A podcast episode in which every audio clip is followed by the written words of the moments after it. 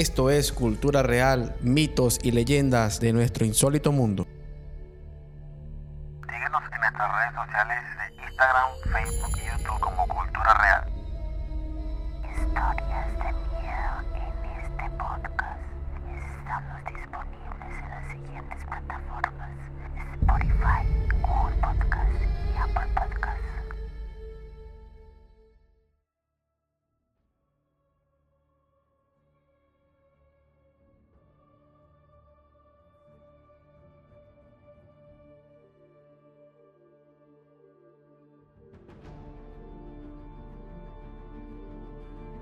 Nuevamente por acá en un nuevo capítulo, el episodio número 9 de la temporada número 1 del podcast de Cultura Real, mitos y leyendas. La historia de hoy es una leyenda que nos llega de una amiga de nuestro grupo. Dice que la leyenda del Cerro Brujo se encuentra ubicada entre las colonias El Sitio y la colonia de Estados Unidos en la ciudad de Tegucigalpa, llamado así por los raros eventos que suceden en él.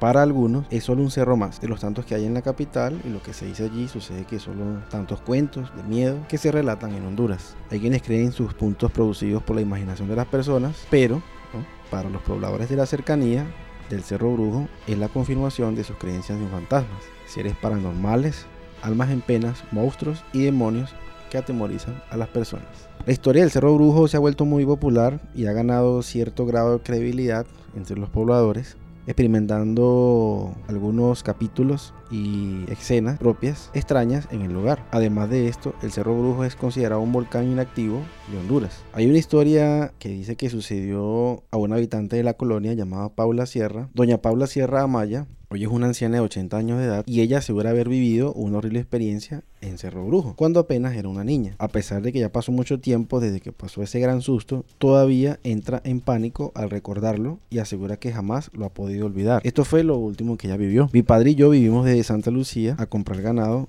a un sitio cercano al Cerro Brujo. Del cerro bajaba una inmensa bola de fuego que cayó a la tierra dando un gran estallido. Mi padre me dijo que era la tentación que sale en esos lugares donde las personas hacen poco o hacen muchos pactos con el diablo. En ese momento mi cuerpo estaba completamente erizado y adormecido. A los pocos días de, de eso me enfermé de fuertes fiebres y convulsiones. Solo se me fueron cuando me rociaron agua bendita en el cuerpo. Al igual que doña Paula, muchas personas creen que el cerro está embrujado. Sin embargo, también hay otras que no creen en los sucesos y aseguran que necesitan ver para creer. Un periodista se introdujo en el Cerro Brujo de la colonia con un grupo de otros periodistas más en busca de noticias decidieron explorar el Cerro Brujo con el fin de constatar la veracidad o falsedad de los testimonios y acontecimientos, buscando el momento más propicio para experimentar algún tipo de actividad paranormal. Iniciaron su recorrido en el Cerro Brujo en las primeras horas de la noche, acompañados por un militar y dos vecinos del lugar. Apenas iniciaron el recorrido, los periodistas comenzaron a sentir escalofríos que les recorrían todo el cuerpo inmediatamente. Después de eso, las agujas de los relojes de cada uno de ellos, los que tenían en, el- en sus pulseras de mano, se detuvieron automáticamente. Pero eso no fue suficiente para detenerlos. Uno de ellos decía que pues sigamos adelante, no pasa nada. Y nuestros pasos se quedaban marcados en la tierra, ya que la vegetación en el cerro normalmente es abundante, pero en verano desaparece. Los vecinos que acompañan a los periodistas eran Manuel López y Juan José Laines, quienes durante la expedición comenzaron a narrar las experiencias vividas en Cerro Brujo. Don Manuel López ofreció una entrevista a mm, periodistas que se encontraban en el cerro y él dio una declaración que él era una humilde persona de la comunidad que cuando tenía 22 años vivía muy cerca de allí. Él cuenta lo que le pasó en el Cerro Brujo cuando intentaron deshacerlo por lotificarlo. El dueño del terreno donde está ubicado en el Cerro Brujo ha intentado deshacerlo muchas veces para lotificarlo, pero no ha podido porque las fuerzas ocultas que poseen se lo impiden. Hace varios años estaban abriendo una calle para comenzar los trabajos de, de terracería. Una noche el hombre manejaba el tractor y otros más se quedaron trabajando hasta tarde. Todo marchaba normal. Pero mientras avanzaba en la devastación del cerro y retiraba el material, vio aparecer de la nada un niño corriendo frente a su pesada máquina. Muy asustado y para no lastimar al niño, maniobró mal la máquina y se dio vuelta cayendo al precipicio. Mientras caía, iba dejando una enorme marca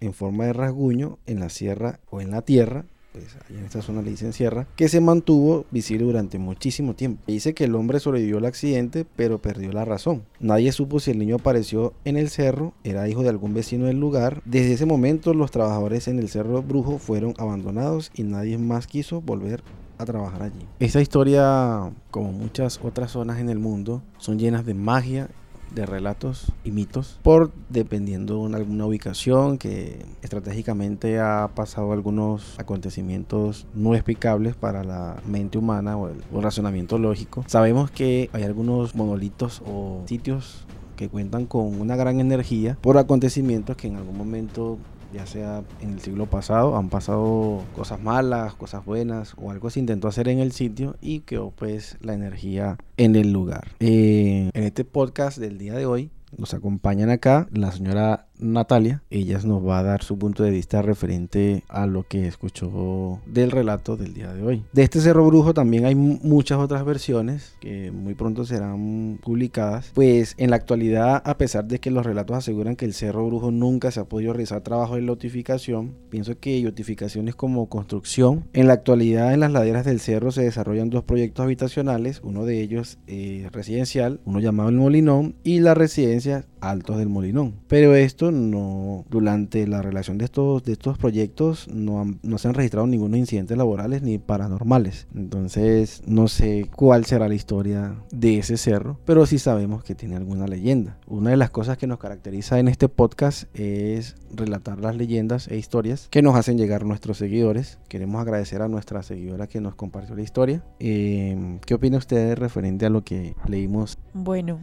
eh, pues Denison, yo opino eh, que estos sitios montañosos eh, siempre se prestan de pronto para hacer cosas malas, por decirlo de alguna manera, lo que llamamos pues brujerías, hacer cierta clase de cosas como para gente que entierra, para, para hacer, bueno, maleficios y cosas así. Eh, una anécdota que me pasó en una finca de mi familia, ellos tienen una finca bastante pues alta, digámoslo, en la montaña. Y allí hubo un tiempo que vivimos cosas muy feas, demasiado. No nos valía pues nada de llevar padres ni poner todo lo que nos dijeran porque eso es una energía muy muy fuerte que eso no se puede derrotar muy fácil por ejemplo en la montaña siempre se ha visto un hombre negro la bruja y el duende son esos tres que casi siempre son los que han molestado más que todos los animales y la bruja más que todo a los caballos en la finca pues vive una prima y siempre estos estas cosas malas, como las llamo yo, siempre la han perseguido más que todo a ella. Aunque ella es muy fuerte y no le presta atención a eso, siempre la buscan más que todo